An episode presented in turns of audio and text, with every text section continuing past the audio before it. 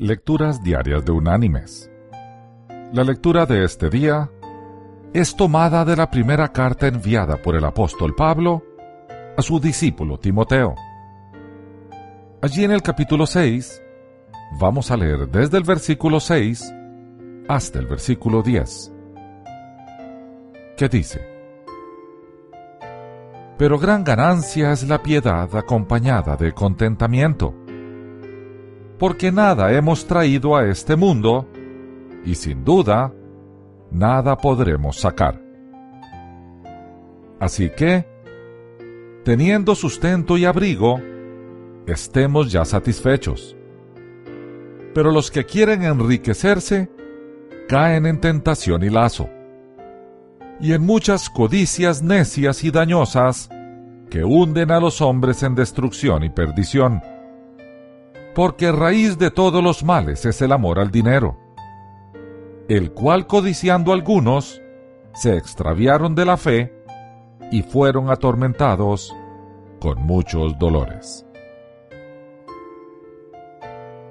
Y la reflexión de hoy se llama El pescador. Un hombre adinerado pasaba sus días pescando en el lago contiguo a su mansión cada día veía en aquel lugar a un hombre muy pobre que vivía en una choza tambaleante. Pescaba con un palo y una cuerda. Lo hacía casi una hora por día y pocas veces conseguía más de dos pescados.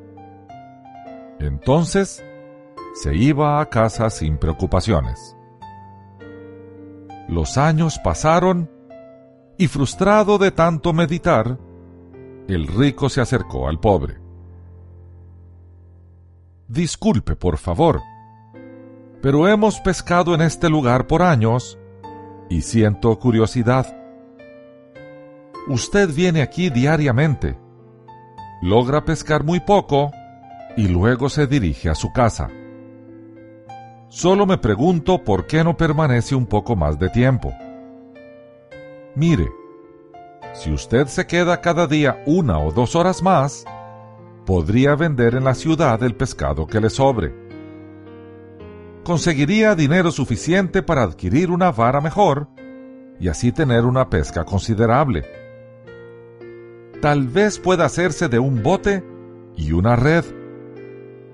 Pescaría aún más y podría hasta contratar otro hombre y un bote adicional pronto no tendría que estar en el agua todo el día, sino que llegaría a ser dueño de una gigantesca compañía, gracias a la cual fácilmente podría pasar sus días pescando solo el tiempo que desee, haciendo lo que le place y sin preocupaciones.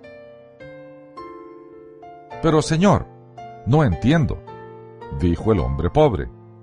Eso es precisamente lo que hago hoy. Mis queridos hermanos y amigos, contentarse con la vida que Dios nos ha concedido es disfrutar la mayor de las riquezas. El contentamiento produce paz y la paz es sinónimo de felicidad. Que Dios te bendiga